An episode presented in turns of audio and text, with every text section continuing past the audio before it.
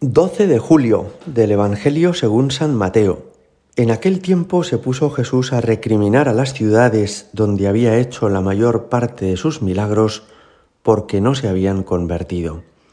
Ay de ti, Corozaín, ay de ti, Betsaida, si en Tiro y en Sidón se hubieran hecho los milagros que en vosotras, hace tiempo que se habrían convertido cubiertas de sayal y ceniza.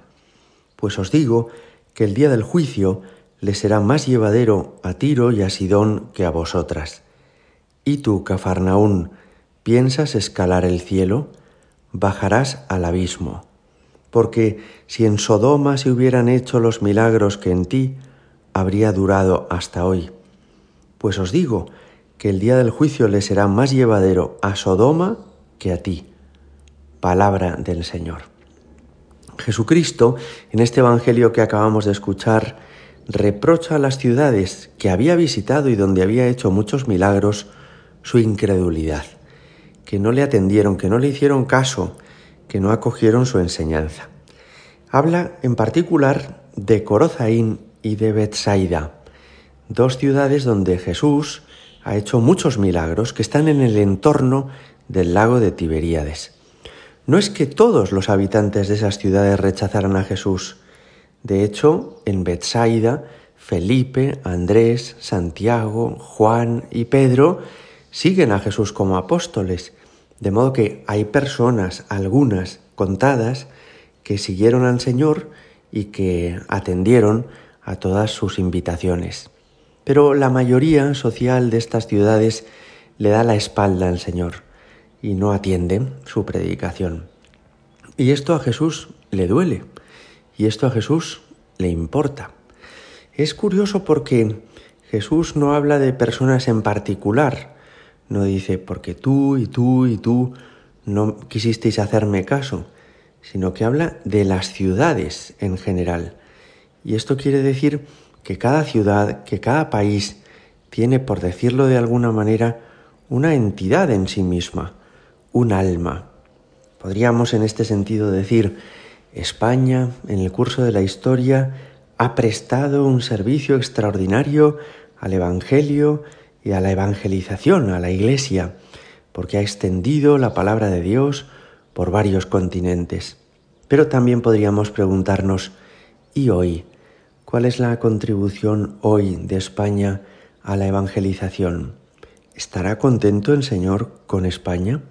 Naturalmente que con algunas personas en particular estará muy contento y muy agradecido, pero en general se puede decir que nuestra tierra, que nuestra patria está dando gloria a Dios, o puede que el Señor esté igual de disgustado con nosotros. En particular, dice el Evangelio que Jesús reprochó a Cafarnaún de otra manera. Le dice, ¿piensas escalar el cielo?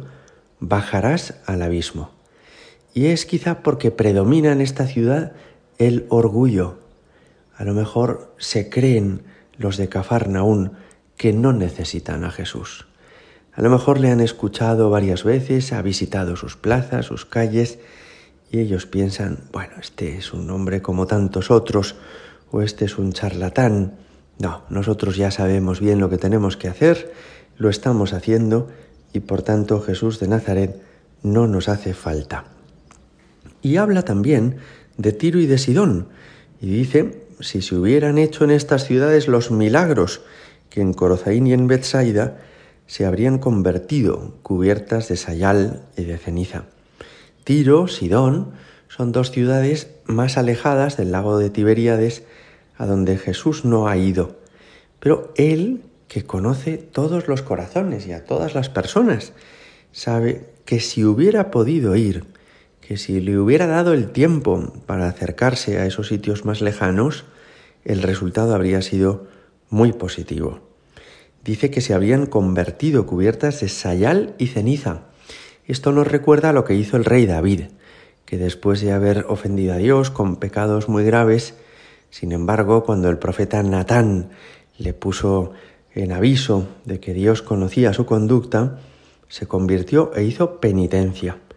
Cubrirse de sayal y de ceniza quiere decir eso, utilizar un cilicio por austeridad y recordar que la vida es efímera y que terminaremos todos muriendo como los difuntos de los que ya no queda más que ceniza. Hoy le pedimos al Señor que no seamos insensibles a todo lo que Dios ha hecho con nosotros. Cuántas gracias, cuántos dones nos ha dado desde que nacimos, desde el don del bautismo que nos hizo hijos suyos, hasta cientos o miles de ocasiones y oportunidades que en nuestra infancia y juventud Dios nos ha brindado.